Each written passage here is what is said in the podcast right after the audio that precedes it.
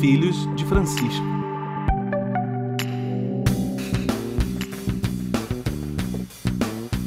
Bom dia, boa tarde, boa noite. Nós estamos iniciando o, a nossa live mensal, que é a última do ano, do programa, do podcast Filhos de Francisco. Agradecendo a você que está aí conosco. A gente vai comentar, também fazer um balanço desse fim de ano que se promete, infelizmente, muito emocionante no sentido negativo para o nosso país, por conta do aumento dos casos de Covid para quem está conhecendo o podcast agora, é importante lembrar que a gente começou esse podcast no contexto da pandemia, né? Os primeiros episódios falaram disso. Você pode conferir aí na sua plataforma de podcasts os primeiros episódios e nós temos é, acompanhado esse momento. E infelizmente, é, da minha parte, bastante preocupado com os próximos acontecimentos. Eu, Luiz Alberto Bassoli, Sou educador, estou aqui hoje em home office na cidade de São Paulo, na freguesia do Ó, mas moro e trabalho no Instituto Federal do Espírito Santo, moro na cidade de Montanha, onde está o campus do Instituto Federal do Espírito Santo. Comigo fazendo esta live e esse episódio do podcast, Gabriel Resgala, direto da cidade de Carangola, doce Carangola, ele que é mestre em ciência da religião, é psicólogo clínico é, formado pela Universidade Federal de Juiz de Fora. Gabriel, então é com você agora. Boa noite para o pessoal que está na live, bom dia, boa tarde, boa noite para o pessoal que nos acompanha pelo podcast. Quais são os bom andamentos dia. que vamos dar hoje, quais que vamos comentar? Bom dia, boa tarde, boa noite. É...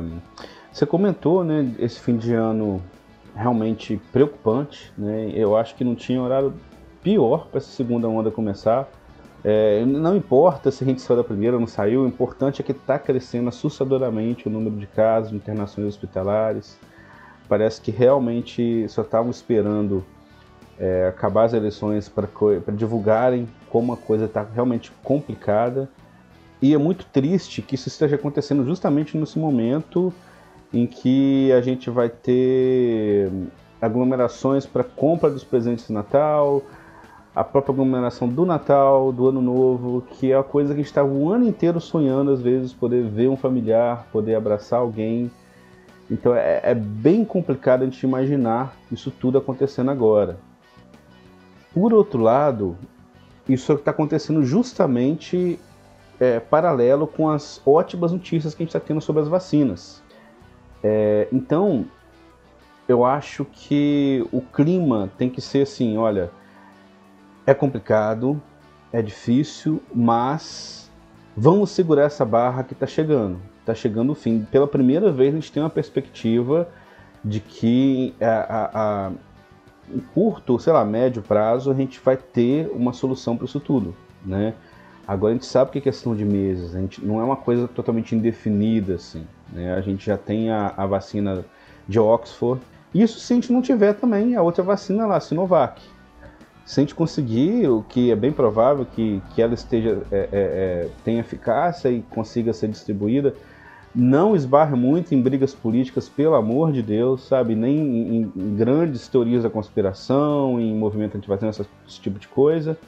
Se Deus quiser, a gente tem perspectivas muito boas para é, é, chegar no segundo semestre de 2021, talvez, com a coisa muito mais bem controlada, né? Então, da gente ter essa segunda onda e depois quando ela for abaixando, a gente só ir melhorando, né? A gente não tem uma terceira onda, né?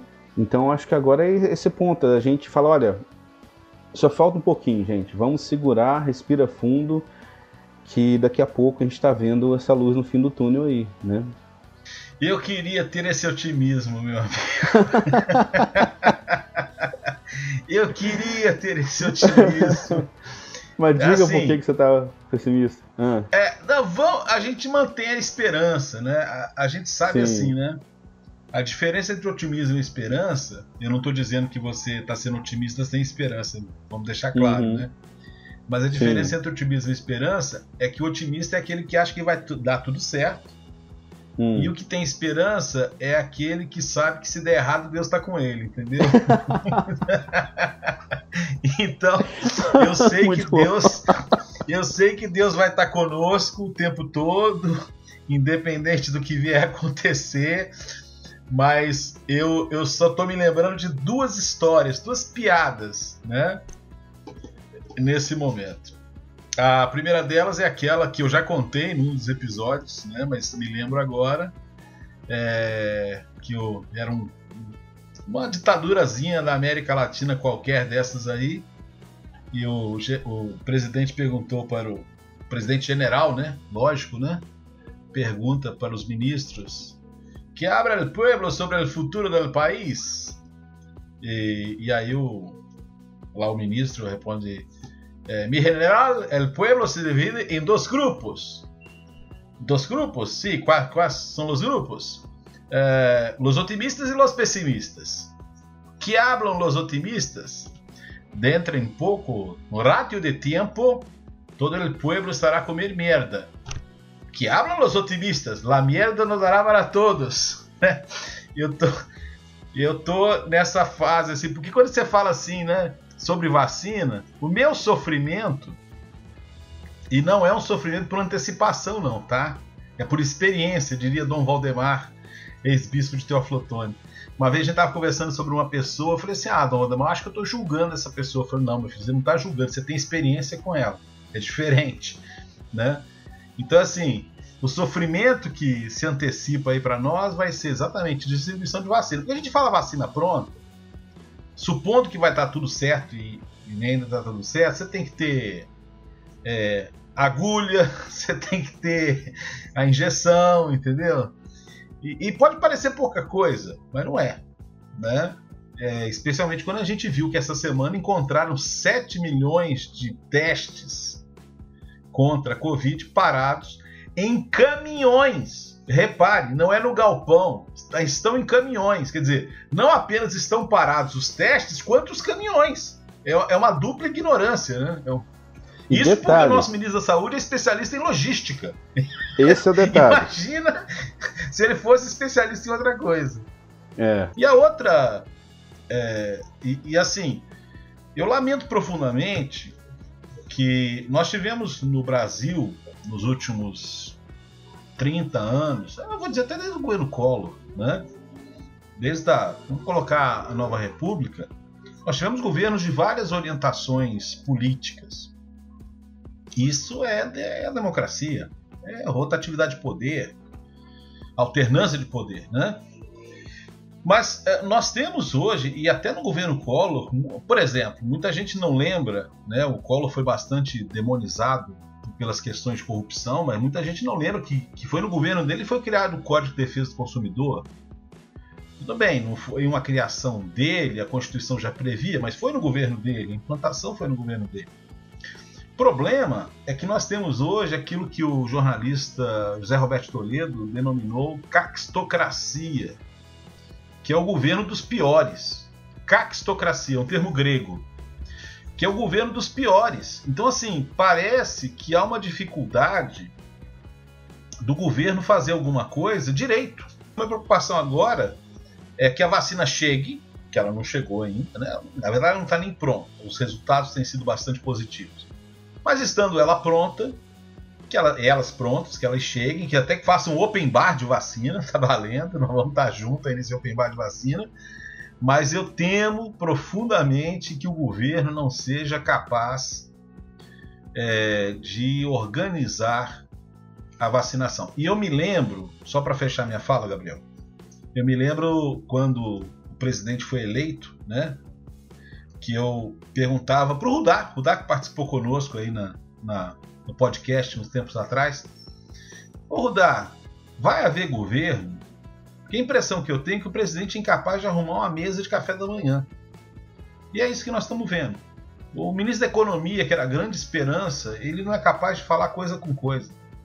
E a mídia cobertando tudo isso. Bom, então você foi. Agora que a mídia está acordando para isso, né? É. Você foi otimista e eu estou esperançoso. Ou seja, Deus estará conosco o tempo todo. Olha, é, eu concordo plenamente. Assim, eu tenho uma preocupação gigantesca porque e, e aí eu, eu, iria além. A minha preocupação não é só se o governo vai conseguir organizar, mas se ele não vai querer deliberadamente atrapalhar a vacinação, porque a gente já viu que infelizmente a gente pode esperar de onde menos se espera é que é o que, pior é, vem. É que não sai né? É que não vem nada nesse governo. Gente, ele consegue, é, é, apesar desses 30 anos que a gente cansou de ver coisas mais estapafúrdias do, do, do Bolsonaro, ele consegue surpreender a gente negativamente. A gente. É, é, o fato dele parecer estar deliberadamente querendo que o vírus ganhe, sabe, torcendo, colaborando com o vírus, né, é assustador, né? Parece realmente uma, um, um termo que você usou lá nos, nos primeiros programas, uma, uma, nossa, fugiu agora, necropolítica, ah, necropolítica, eugenia e necropolítica.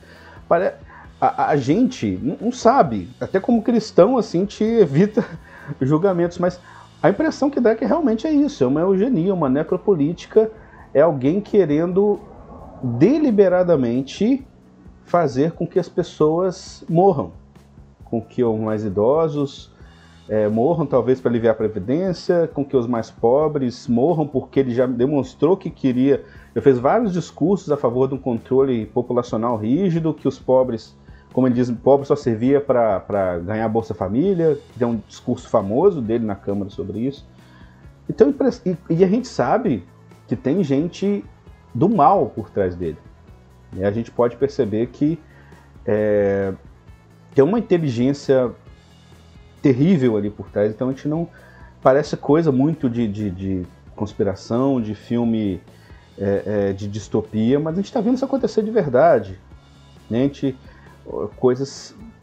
A gente está vendo vir à tona, às vezes, ideologias semelhantes a que a gente via lá na época do fascismo, do nazismo mesmo. Então, esse ponto assusta muito. Né?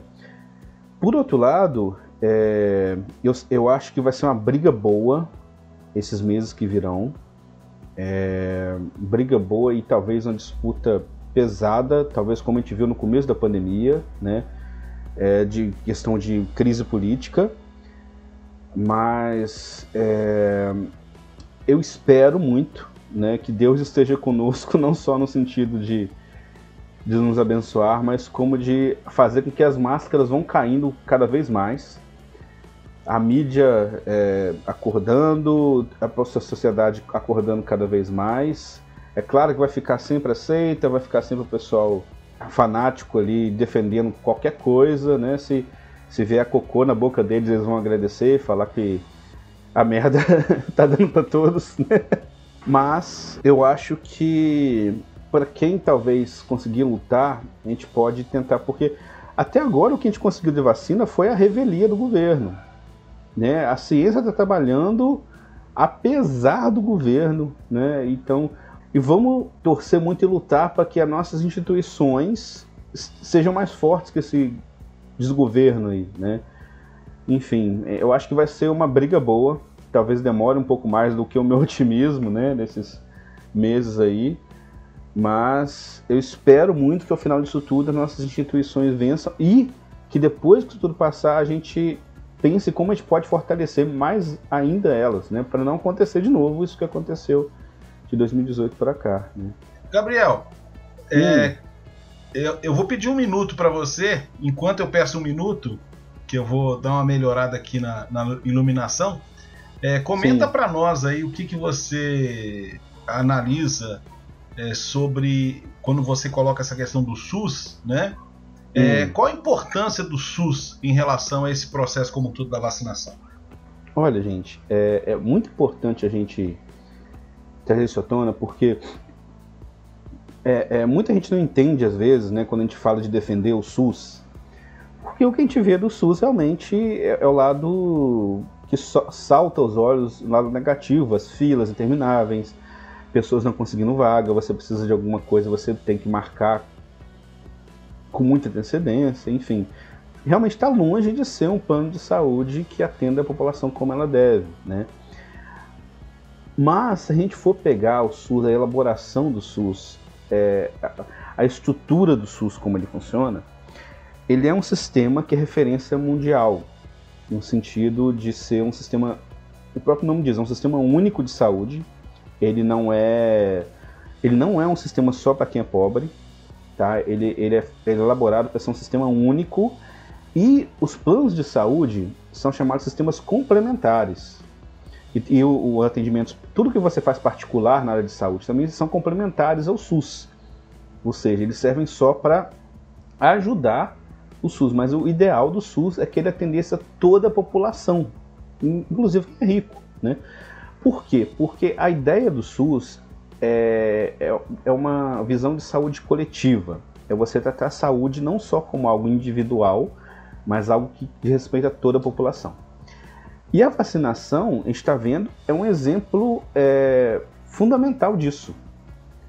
Para você é, curar uma doença como a Covid, não adianta você colocar dinheiro na mão das pessoas, como num governo neoliberal, e esperar que as pessoas se vacinem.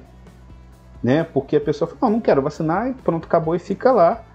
E ela vai continuar transmitindo o vírus. Né? Então, até nos Estados Unidos, por exemplo, que não tem sistema único de saúde, que lá é cada um por si, e o pessoal fala que dependendo do lugar, às vezes você quebra uma perna, você tem que pagar o preço de um carro, talvez um carro popular, para conseguir engessar aquela perna. A gente ouve situações absurdas. Você já deixa o rim no hospital lá para pagar a despesa. Né? É verdade, verdade. Você tira um rim e deixa no hospital para pagar. Tem um filme, aliás, eu esqueci o nome do filme, é, é com Denzel Washington que é muito bom, que ele que mostra isso. Ele. A, luz, a é, força o, da coragem, um negócio desse. É negócio assim, a tradução em português fica meio é, é, é genérico, né? Mas é, é, um filme que ele precisa de um tratamento pro filho dele e que ele sequestra. É, ele chega num, num, num, ambiente de. num hospital, né, numa clínica, né? E ele faz todo mundo de refém lá porque ele quer simplesmente que o filho dele seja atendido e ele não tem dinheiro para pagar. É, no final do filme ele até mostra que o revólver que ele usava era sem bala, e tô dando spoiler já. Mas enfim, para contar a história, ele, o revólver dele estava sem balas porque ele não tinha intenção de fazer mal a ninguém. Ele queria somente que o, o filho dele fosse atendido, tão desesperado que ele estava, né? E tem, a gente tem casos de pessoas é, é, indo para o Canadá para ser atendidas, né? Tem um documentário do Michael pra Moore. Cuba para Cuba, isso. E eu falo desse documentário que leva a gente em Cuba para ser atendido. Então lá é um caos realmente a saúde nesse aspecto de dela ser universal, né? Então eles, eles têm um paradoxo, apesar deles terem a ciência avançadíssima, mais avançada do mundo, né? Por conta dos investimentos, não é acessível para todos. Então é, é, é lá dá para ver como é, o neoliberalismo realmente não funciona nesse aspecto, né? E agora o Biden, o que, que ele já prometeu logo que, que foi eleito? Olha, vai ter vacina gratuita para todos. Né, ele teve que falar, dar uma de SUS lá, né? Falar, olha, vai, a gente vai ter que vacinar todo mundo gratuitamente. Não pode depender só da liberdade de cada um, né? De cada um se sentir motivado a sair de casa e vacinar e pagar o dinheirinho lá. E aí, com certeza, ele vai fazer campanhas é, educativas, explicando a importância da vacina é, e motivando as pessoas a irem vacinar. Enfim, mas voltando, eu acho que. Até SUS... porque, por incrível que pareça, a situação nos Estados Unidos é pior do que aqui, né? Sim, sim. Eu, eu lembro, e aí. Como é, que, como é que são as coisas? Lá em fevereiro, quando a gente ainda estava ouvindo falar especulações de, de, de corona, que a vida nossa ainda era o, o vírus era só um fantasma que ninguém sabia muito bem como que seria. E o, e o Atila já começava a fazer aqueles vídeos dele apocalípticos, né, falando, e todo mundo assustado. O Atila Yamarino, para quem não conhece, joga aí no, no YouTube, que é um biólogo que, que, fez um papel importante de comunicação científica nessa pandemia. E eu lembro que tem um vídeo dele que ele falando exatamente do paradoxo dos Estados Unidos. O título do vídeo é o paradoxo, que ele falava assim, olha, a China foi o melhor lugar para esse vírus começar, é, por conta. É claro, ele ressalta os inúmeros problemas que a China tem, falta de democracia e tal, mas nesse caso específico do vírus, o fato de, de ser um governo autoritário, paradoxalmente, facilitou o controle, né? Então ele já falava isso, olha, a China vai conseguir lidar muito bem com isso, mas se sair de lá, eu, ele falava assim: eu tenho medo do que pode acontecer nos Estados Unidos. por conta desse paradoxo, que eles têm muita tecnologia, tanto que a primeira vacina saiu lá, né? E, mas ao mesmo tempo eles não, não conseguem disponibilizar isso para todo mundo.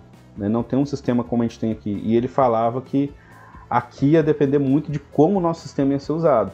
A gente tem um sistema muito bom, só que ia depender muito do que a gente ia fazer. Né? E se cumpriu perfeitamente a profecia dele, por assim dizer, as previsões. Né?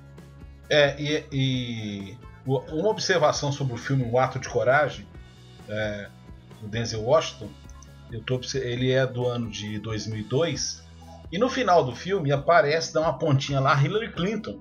Ela aparece como personagem senadora que ela era, elogiando o que o cara tinha feito. Me parece que o filme era uma propaganda do Obama, do futuro Obamacare. Né? Para quem Olha, não sabe, uh, o, o Clinton, quando era presidente, ele tentou implantar um sistema de saúde público, não conseguiu. E depois o presidente Obama, a muito custo, com limites, com todas as confusões, é, conseguiu implantar alguma coisa. Porque lá nos Estados Unidos eles acham que isso é socialismo. Né? E a gente tem visto aí as matérias recentemente falando da realidade dos Estados Unidos. Calcula-se que hoje tem 50 milhões de estadunidenses que estão passando por insegurança alimentar, Nossa. que estão precisando de comida para sobreviver, doação, bolsa, é, é, cesta básica, né? O Terrível. sopão, essas coisas, né? 50 milhões, um sexto da população. Hum. É um número muito é alto, é o país gente. mais rico do mundo, né? Enfim, isso aí vai ser problema para o Biden se virar. Eu, eu queria dar uma guinada no assunto, Gabriel, aqui nos temas. E faleceu o, Django, o Diego Armando Maradona, um dos maiores jogadores de futebol de todos os tempos, né? E talvez o maior personagem do futebol, né? É, assim, é, eu pessoalmente acredito que o Pelé ele tinha um talento mais amplo. Pelé uma vez precisou ele foi pro gol e fechou o gol. Né? Jogou de lateral, ele tinha uma capacidade futebolística é, muito acima do seu tempo, porque ele tinha um físico muito acima do seu tempo e uma capacidade muito grande. O Maradona talvez tenha sido o segundo melhor jogador na questão técnica, mas ele foi talvez o maior personagem da história do futebol. Porque o Pelé, de certa forma, é, tinha um discurso que é, vale a pena até analisar o discurso do Pelé. O discurso do Pelé sempre foi infeliz, né? É aquele que disse que o brasileiro não sabia votar, é, negou a paternidade de uma filha, uma coisa bastante é, desagradável, né? Pelo que estava acontecendo. É, enfim, né? Um personagem. O Edson fica devendo muito pro Pelé. O Maradona não. O Maradona sempre meteu a cara, é, polemizou. Eu tava vendo uns vídeos, ele, um vídeo agora, compartilhei no Twitter, um vídeo dele é, cantando que eu sou da favela mesmo, porque ele tem uma origem de favela, né? O que talvez é, no Brasil, é, o único jogador que assumiu essa origem é, de favela, vamos dizer assim, o Adriano. Mas o Adriano não tem um posicionamento político-social sobre isso, né? Ele tem um posicionamento pessoal. Sou favela e amo ser favela, né? E agora tem um jogador que tem se destacado, que é o Richarlison, que é lá aqui pertinho. Então, o, o, o, o Richarlison é do norte do Espírito Santo, né? É, de Nova Venécia, se não me falha a memória. E ele tem se posicionado. Ele foi dar uma entrevista no jogo da seleção falando da situação do Amapá. Quer dizer, quando é que a gente vê um jogador é, brasileiro se posicionando sobre uma situação gravíssima Nada, é sempre aquele discurso pasteurizado, não tem com isso. Mas voltando ao Maradona, que sempre. É, o Papa hoje. Está no Vatican News, né? Saiu agora há pouco. O Papa, sempre que ele se encontra com um brasileiro, ele provoca. Quem foi melhor, Pelé ou Maradona? Né? Ele é um torcedor de futebol, o time dele, o São Lourenço, é, tem, ele tem uma relação forte com esse time, né? E o diretor da sala de imprensa disse que o Papa foi informado sobre a morte de Maradona, lembrou com afeto as ocasiões do encontro. Ele teve dois encontros com Maradona desde que ele foi Papa. É, e tem orado, tinha orado por, por, Maradona, que ele esteve doente, fez uma cirurgia no cérebro esses dias agora para trás. Né? No livro que o Papa vai lançar agora dia 1 de dezembro, ele recorda os momentos que ele viveu na Alemanha, quando ele estava querendo aprender o idioma e estava torcendo sozinho pela Argentina, que foi campeã do mundo em 86. Exatamente quando o Maradona fez o maior gol de todos os tempos, todas as Copas, que ele driblou todo o time da Inglaterra, é, saindo do meio de campo. E para quem não sabe, eu acho que a maioria já vai ver hoje no noticiário, é, quatro anos antes tinha havido uma guerra, né, a Guerra das Malvinas, loucura dos generais, né, loucura dos generais argentinos, inventaram uma guerra com a Inglaterra, perderam, obviamente, e era uma espécie de, de lavagem de alma a Argentina ganhar. E a Argentina ganhou com um gol roubado, que o Maradona fez de mão, que, que foi o apelido que ele falou que foi a mão de Deus, né? E fez esse gol, que é o maior gol de todos os tempos. Bom, então o Papa é, agradeceu, né, é, recentemente, os campeões de futebol que fizeram um jogo pela paz interreligioso e nesse, nesse agradecimento ele se encontrou com Maradona. Aliás, desculpe, isso foi em 2014. É, e o Maradona entregou para ele uma camisa de 86, né, que foi uma Copa que marcou muito, né, o, o Bergoglio quando estava lá estudando na Alemanha. É, e aí, entrevistado pelo Vatican News, o Maradona disse: é, o verdadeiro craque é o Papa. E confessou que ele tinha se afastado da religião, mas de ter sentido muita proximidade com Francisco pela atenção que ele dispensa aos pobres. É, e aí perguntaram para ele: o que, que o Papa te disse? Aí ele falou: o Papa disse que estava me esperando aqui. Né? Então, assim, eu acho interessante essa relação de Francisco com as coisas que muitas pessoas vão considerar. É, como é que fala?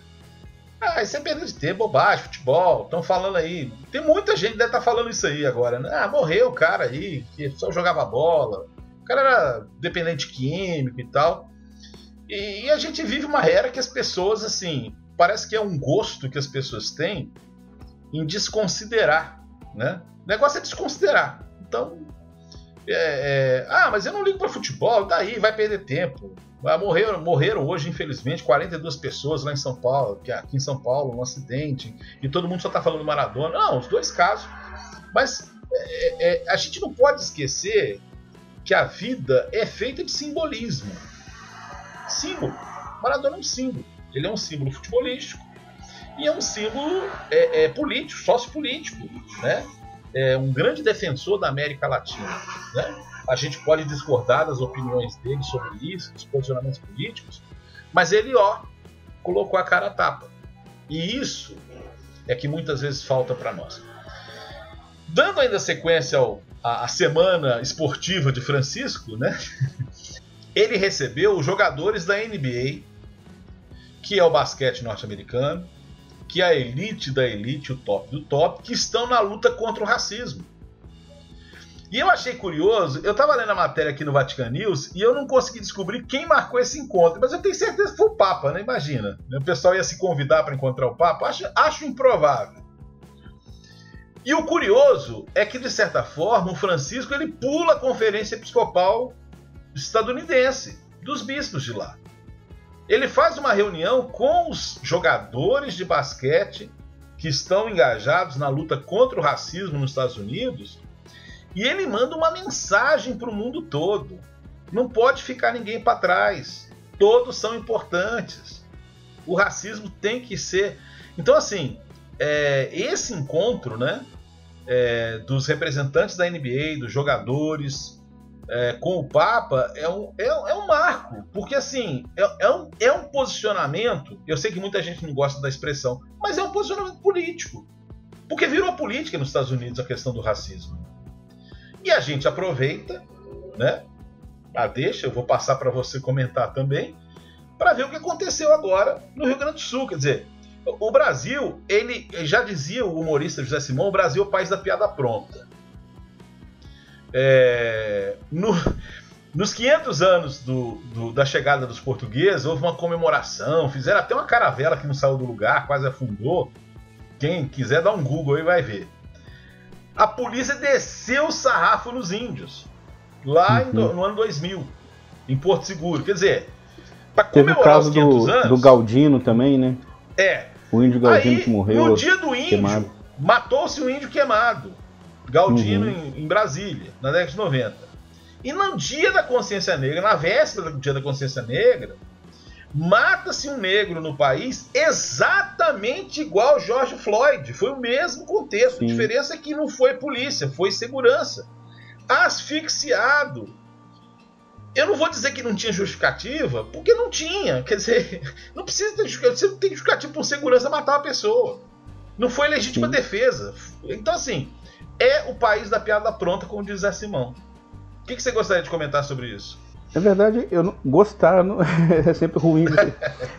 gostar de comentar a gente não gosta, né? Mas enfim, eu, eu até eu queria muito que, que eu acho que quem tinha que estar tá fazendo comentando sobre isso aqui seria o Juninho e o Barbedo, né? Que são nossos é, companheiros aqui no, no, no Filhos de Francisco que são negros e eles podem falar sobre isso de um lugar de fala é, melhor que o nosso, né? É, inclusive a gente teve na época do George Floyd lá do, no início do ano a gente ia fazer programa sobre racismo, só que eles não puderam participar, a gente foi adiando, né? Mas agora, infelizmente, a gente não, não pode deixar de, de, comentar sobre isso, né? Mesmo eles não podendo estar aqui, né? O, o Juninho, infelizmente, não, não pôde estar, que ele está muito, muito atarefado, cheio de coisas. Mas eu, eu acho o seguinte, Luiz, é, a primeira coisa que a gente tem que entender é a questão do, do que a gente sempre fala, racismo estrutural, né? É, se fosse realmente um caso isolado, a gente visse aquelas cenas ali de um cara dando um soco e aí sendo é, morto pelos seguranças, a gente podia falar, a gente podia seguir o, a, argumentação de, das pessoas que dizem ah, e tal, foi um caso de despreparo, mas não foi racismo, né? Mas são, a gente já perdeu a conta de quantos casos isolados nós temos, né? Se a gente jogar no Google, pesquisar esse tipo de ocorrência de morte, de tortura por segurança de supermercado nos últimos anos, a gente só vai ver negros. Tirando uma cadela que foi morta, que ela não era negra, né? Mas eu acho até o simbolismo muito, muito forte dessa cadela, porque é, me ocorreu uma comparação que, que é forte também, um pouco chocante, mas eu acho assim, é, o que a gente tem não são, não é Ku não é um monte de gente que chega, vamos exterminar os negros, vamos matar todos os negros porque a gente não gosta de negros. Isso, o que a gente tem aqui no Brasil é minoria, esse tipo de coisa. Da mesma forma que a gente não tem pessoas que saem por aí, vamos matar todos os cachorros e todos os gatos, porque a gente não gosta de cachorro e gato. Mas nós temos muita gente que fala assim: olha, eu não gosto de cachorro, e se aquele cachorro encher o saco, eu meto pau nele. Eu não gosto de gato, se aquele gato encher o saco, eu meto pau nele. Eu não gosto de negro, e se aquele negro me encher o saco, eu meto pau nele. E por mais forte que seja falar isso, a realidade nos mostra que é isso que acontece. A realidade nos mostra que esse é o pensamento de muita gente é uma desvalorização da vida alheia como se ela não fosse humana, como se fosse. Aliás, é, é, é, mesmo cachorro e gato, os animais não merecem esse tipo de tratamento, como bem foi revoltante quando aconteceu no Carrefour também, o caso da cadela morta lá por um segurança. Mas é, é, é, é chocante demais quando a gente imagina que a gente está comparando pessoas, sabe, com, com porque se já é difícil para um ser humano, às vezes, ter empatia com outra espécie, o que se passa na cabeça de um ser humano para não ter empatia com outro da mesma espécie dele, só porque a cor da pele dele é diferente? É, é muito revoltante. Eu acho que cada vez que a gente descobre mais detalhes desse caso, mais cenas a gente vê, mais é, fica. dá uma dor no peito, dá uma angústia, uma vontade de gritar, de.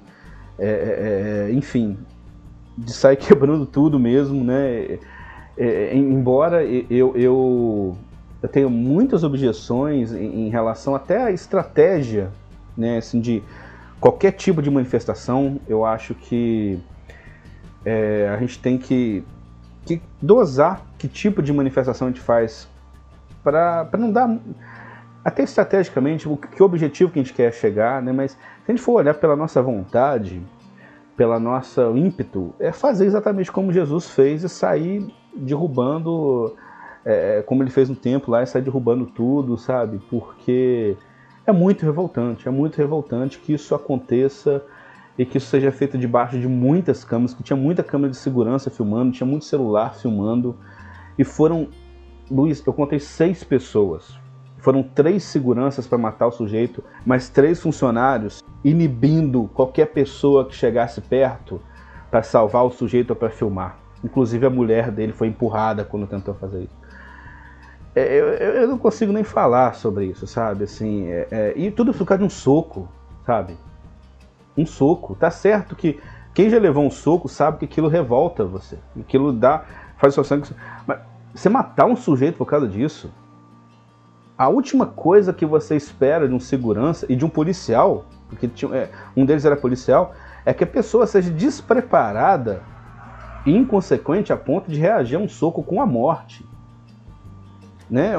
exatamente o que você espera de uma pessoa que trabalha com segurança é que ela tenha esse controle emocional para não fazer isso, que seja a pessoa mais equilibrada do mundo. Eu tenho amigos policiais que eu confio, eu, eu a, a, adoro o fato de eu estar na cidade que eles são policiais, que eles são tranquilíssimos, são pessoas totalmente equilibradas, né? E, e tenho muita segurança de viver na cidade, sabendo que muitos policiais são assim, né? E você imaginar que esse tipo de coisa acontece, assim, sabe? Que eles colocam. Hoje a gente está com uma mentalidade oposta. As pessoas mais violentas é que a gente admira estando nesses locais, sabe? Então, enfim, é muito difícil ter que comentar isso, é muito difícil é, ter que admirar, pensar que está vivendo isso nos dias de hoje. Por outro lado, é bacana a gente ver que isso está sendo uma luta que as pessoas já estão se conscientizando mais, porque eu vi a Globo, por exemplo, né, que a gente até comentava lá que no, no nosso grupo de WhatsApp, que o, o editor é, da Globo, que é o, o, é o, Fugiu o nome do cara, como é que chama? Ali Camel. Ali Camel. Ele publicou um livro um pouco tempo atrás chamado Não Somos Racistas. Ele tem essa ideologia. Gente, até pouco tempo atrás a gente via isso claramente nos noticiários da Globo, o que, que eles colocavam, o discurso deles. E hoje é completamente diferente. A gente ouve o, a forma de, de, se expressar sobre isso. É, achei bem, bem melhor. A gente tem mais representantes. É claro que está longe de ser o ideal, mas a gente tem mais representantes negros ali né, no, no noticiário. Eu vi muita gente até ligada mais ao campo da direita, endossando o discurso, entendendo por que, que a gente tem que é, considerar no mínimo uma hipótese de racismo ali, né? no mínimo, no mínimo. É... E isso tem que, tem que ser ressaltado toda hora. Ele é um homem negro morto por seguranças brancos. Isso não pode ser esquecido. Né? É... Ô, Enfim, tomara Gabriel, que seja um passo importante. Diga. É, três observações. Vou até anotar aqui se não esqueço. A, a primeira delas é que Logo depois, no dia seguinte, uma mulher loura, numa padaria aqui em São Paulo, é, ofendeu as atendentes, ofendeu também dois clientes homoafetivos que estavam lá presentes, e ela saiu viva da padaria. Que é o normal de acontecer. É, mas o que eu quero dizer é Não, que. Diga isso de passagem. Fosse... Eu digo assim, era para todo mundo sair vivo de uma situação é, dessa, né? Por mais errado mas que esteja. Ela... E ele não estava certo dando um soco no sujeito, mas ele devia sair vivo. É. Mas diga, continua. Se ela fosse negra, uh, o, o, risco de ter algum empecilho maior seria grande. E aí que você percebe o chamado racismo estrutural. Que muita gente fala assim: ah, mas agora fala que tudo é racismo. Não, não é questão que tudo é racismo. É, é só uma questão de uma conclusão óbvia. Né? Se fosse um cara branco, é, e aí dá para fazer uma pesquisa estatisticamente a possibilidade que ele sairia vivo. Basta ver o número de jovens pretos que são mortos na periferia das cidades. E aí eu vou fazer uma observação, porque eu convivi também com muitos policiais militares, é, muita gente boa, pessoas da paz lá em Teoflotone, né, que lá tem um batalhão da PM, etc. Mas queria fazer uma observação sobre a Polícia Militar de Minas Gerais. Os policiais que é, eu diria que deveriam ser avaliados criteriosamente sobre a sua capacidade de saúde mental, etc., eles vão para as grandes cidades.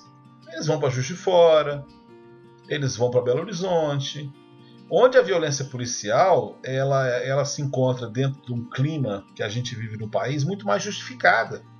Então, é, tem essa coisa para analisar. Dificilmente numa cidade pequena, e olha que Teoflotone nem é uma cidade pequena, é uma cidade média, você vai ter policiais que vão se entregar à violência. E aí voltamos à nossa conversa inicial do seu otimismo e da minha esperança. Porque quando você fala de que o policial deveria ser alguém né, preparado, é o contrário. Embora eu sei que a Polícia Militar de Minas Gerais tem um trabalho, tem uma cadeira de direitos humanos que os policiais estudam durante um ano. É, eu me lembro de um ex-aluno, é, eu dava aula na Faculdade de Direito, ele era PM, contando que eles é, tinham lá um, um, vídeo que eles assistiam de um policial é, é, canadense que aposentou sem dar um tiro. Então, assim, a Polícia Militar de Minas Gerais trabalha os seus policiais para evitar a violência. Isso é um fato que existe.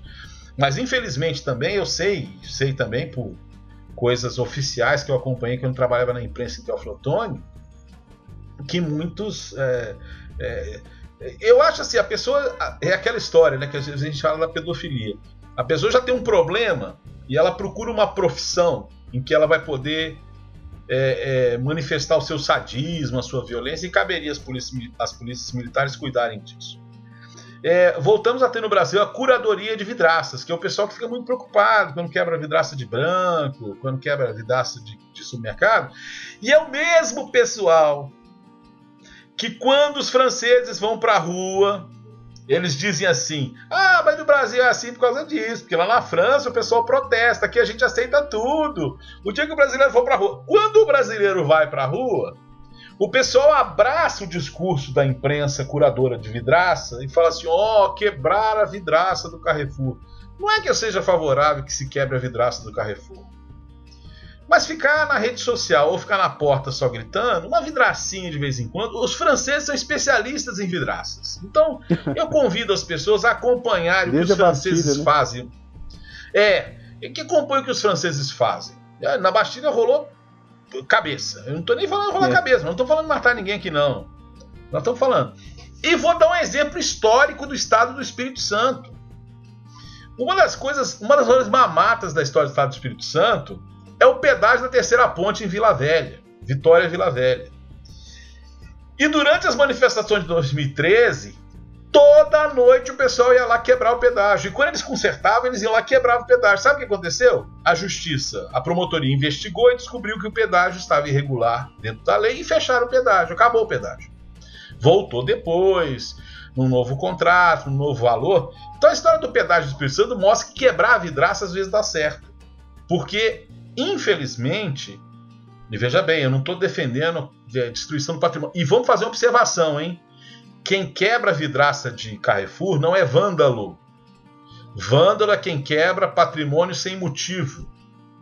Quem quebra vidraça no Carrefour é um manifestante. Tá certo ou tá errado? Eu, Luiz Alberto Bassoli, não faço. Mas não é vândalo. Entendeu? Vandalismo é outra coisa. Vandalismo, para mim, é deixar 7 milhões de testes de Covid estocados dentro de caminhões no aeroporto. Isso para mim é vandalismo. Ou, para ser mais direto, vandalismo é você destruir uma coisa sem motivo. Você está andando na rua, quebra lá um, um orelhão. Chamura, eu acho um é, vandalismo. Quebra a cadeira da escola. Isso é vandalismo. Agora, manifestação e protesto é outro tipo de coisa. E essa curadoria de vidraça no Brasil é uma coisa muito séria. Bom, esse vai ser o nosso último episódio dessa temporada. Então, é, ô Gabriel, como é que você avalia, como filho de Francisco, essa trajetória e essa caminhada que nós fizemos este ano? Olha, é, foi muito bacana, muito bom, um prazer gigantesco, né? Que nem eu repito aqui, foi um presente de Deus mesmo conhecer vocês. É, a gente ter dado tão certo, né? Eu acho que é uma dinâmica que, que surgiu muito naturalmente, foi muito bacana. É uma coisa que já vinha no meu coração para ser feita há muito tempo. e que eu me sinto, eu acho que a palavra é realizado, depois dessa primeira temporada do Filho de Francisco, né? É, e ver como as pessoas, volta e meia eu recebo recado de pessoas falando que se identificam com a gente, que se sentem íntimas da gente, sabe, ficam ouvindo a gente direto, é, que algumas pessoas falam até que o momento de espiritualidade que elas têm é com o nosso podcast, né? Porque elas se sentem às vezes deslocadas nas suas paróquias, nos seus ambientes, porque infelizmente em muitos locais está um ambiente muito tóxico, muito pesado, totalmente distorcido dos ideais do evangelho, da igreja mesmo. E, e é engraçado que a gente não precisa falar de, de religião, de fé e de igreja o tempo todo aqui, para gente ter essa energia, né? E, e, e, e, as pessoas se identificarem até espiritualmente, isso é muito bacana, né? Então eu, eu fico muito satisfeito, é, cansada, porque a gente é, viu que realmente tá puxado, né? Hoje, inclusive, eu tô, tô numa semana que eu tô desacelerando bastante, que eu tô bem, bem, bem cansado mesmo. Mas eu fiz questão de vir aqui fazer essa live, é, porque eu acho que a gente precisava comentar esses assuntos e, e agradecer esse pessoal que esteve aí com a gente durante esses meses todos, né? É, agradecer vocês também, você, o, o Barbeiro, do Juninho, por estar comigo nessa, nessa empreitada toda. E sonhar né, que ano que vem, quando a gente voltar, a gente vai enfim, continuar com esse, esse projeto bacana aí. É, e talvez cada vez maior, maior, mais bem estruturado, com uma divulgação melhor para atingir mais pessoas, né? É, enfim, só tenho a, agradecer e achar que foi muito bacana mesmo e que venha mais, que venha mais pela frente, né? É, esse, esse projeto ele começa com uma, uma intermediação, vamos dizer assim, do Luiz Felipe Barbedo, no Rio, que nos conhecia, né? e a você, e entendeu por bem que naquele momento, lá, mês de março, né, mês de abril, né, é, nós estávamos caminhando é, precisando de alguma luz, né? É, diante da desinformação, das contradições dentro da Igreja Católica, dentro do povo católico, melhor dizendo, sobre a pandemia, é, país mudou bastante de lá para cá, né? É, houve uma série de coisas que nós é, fomos como sendo bastante pedante, nós fomos testemunhas oculares da história, né? No sentido de poder ter analisado não só pelos destaques da semana, mas pelos temas, né? O andamento de como o país se encontrava, de como as coisas estavam caminhando. E eu entendo que é, é um, foi uma, é uma oportunidade, né? da gente poder trazer, uh, semear. Né? Eu me lembro que uma pessoa que muito me influenciou na minha vida, Padre Celestino Grillo, italiano, já falecido, conheci ele em Teoflotone, Padre Celestino dizia que o papel do, do, cristão é semear. A gente não sabe aonde que vai nascer, o terreno não depende da gente, a gente não sabe né, se vai cair na pedra, no espinho, mas o semeador ele joga a semente. E, e essa reflexão que nós nos propusemos, é, e eu digo para vocês com muita tranquilidade, a gente em nenhum momento se propôs aqui a falar o que a gente pensava simplesmente, claro, com uma liberdade de expressar nossa opinião. Mas a partir, como eu sempre costumo dizer no início dos episódios, né, da reflexão teológica de Francisco de Buenos Aires, nesse tempo auspicioso, nesse tempo feliz, que a gente tem um Papa como Francisco, que está preocupado com o racismo, é, que está preocupado com os dramas do seu povo, né? É, a partir desse momento nós podemos, a partir do, da própria vivência, do ensinamento da, é, de Francisco de Buenos Aires, a gente pode considerar e refletir sobre os dias atuais. Não somos donos da verdade, é, logicamente muita coisa que a gente faz ou fala não, não está correto e nesses tempos moralistas do Twitter das redes sociais de maneira geral, a gente precisa se despreocupar quanto a isso. Não precisa se preocupar que a gente está certo é, ou está totalmente errado. E é, é curioso que a gente vive uma sociedade que teoricamente defende tanto a liberdade de expressão, de opinião, das pessoas serem elas mesmas, mas o tempo todo as pessoas estão preocupadas com o que os outros são, né? É, então eu, eu acredito que, que realmente, como você disse, tem que agradecer, agradecer você, agradecer o Juninho, agradecer o Luiz é, por essa oportunidade e claro, cada um dos, dos, ouvintes, cada um daqueles que nos acompanham na live, cada um que é daqueles que nos acompanham na Rádio Educativa de Carangola, a Rádio da Família e dos Amigos, né?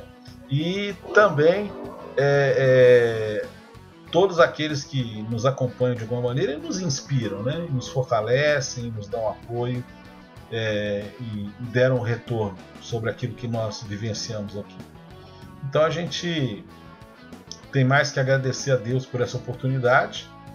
Para finalizar rapidamente alguns números só do Spotify, que é a plataforma que a gente é mais ouvido, né, tirando todas as outras, mas a gente teve é, até hoje 22 episódios do Filhos de Francisco, 1.006 inicializações, 1.006 é, vezes que alguém clicou para ouvir, 715 streams que a pessoa ouviu tudo, né? 194 ouvintes, 194 pessoas diferentes ouvindo e 61 seguidores, que pessoas que clicaram lá, eu quero seguir vocês, um público mais fiel. Então acho que a gente que começou sem nada, né, sem grande divulgação e foi muito cru mesmo, a gente não tem nenhuma estratégia de divulgação, a gente mal tem as nossas redes sociais. Eu acho que foram números bem bacanas e um público fiel, né? 60, de 194 pessoas que ouvem, 61 clicaram lá. Eu quero seguir vocês, eu quero estar com vocês. Então, muito obrigado a todo mundo. A gente fica muito feliz de ter tido alcançado esse objetivo um grande Natal para todo mundo, que seja um Natal, mesmo que diferente, que seja repleto daquilo que é essencial, né? É... que a gente busque o que é essencial no Natal mesmo e que a gente siga em frente no 2021, se Deus quiser, melhor do que isso. É difícil ter otimismo, tá, Luiz? Não é fácil, mas a gente pode ter esperança, né? É, e a gente, é, nesse desejo de um Feliz Natal, né? O discurso da esperança, né? Ou seja, independente do que vier pela frente, Deus está conosco, o menino se faz presente entre nós, né? E é muito forte essa ideia. Da, Mesmo com Herodes querendo matar todo mundo. Né? Do menino que se faz presente entre nós. E me resta parafrasear a mim mesmo, quando parafraseio São João encerrando os nossos episódios, né? De que se fossem escrever os livros ou se fossem gravar os podcasts com tudo que Jesus fez e ensinou, acredito que nem no mundo inteiro caberiam tantos episódios para ser aquilo que Jesus é, ensina, para trazer toda a mensagem de Jesus. E digo isso com a certeza de que, por mais que a gente possa acertar ou errar aqui e ali, na verdade a mensagem do Senhor sempre vai ser maior do que a gente possa imaginar, porque o amor dele é sempre maior do que a gente pode imaginar. Bom, Gabriel, eu termino por aqui. Um forte abraço para você, um forte abraço para o pessoal que nos acompanhou e que a gente espere de fato o Senhor que vem, porque ele vem para salvar o seu povo. A gente nunca perde essa esperança. Fique com Deus, feliz advento, feliz Natal, até mais. Tchau, tchau.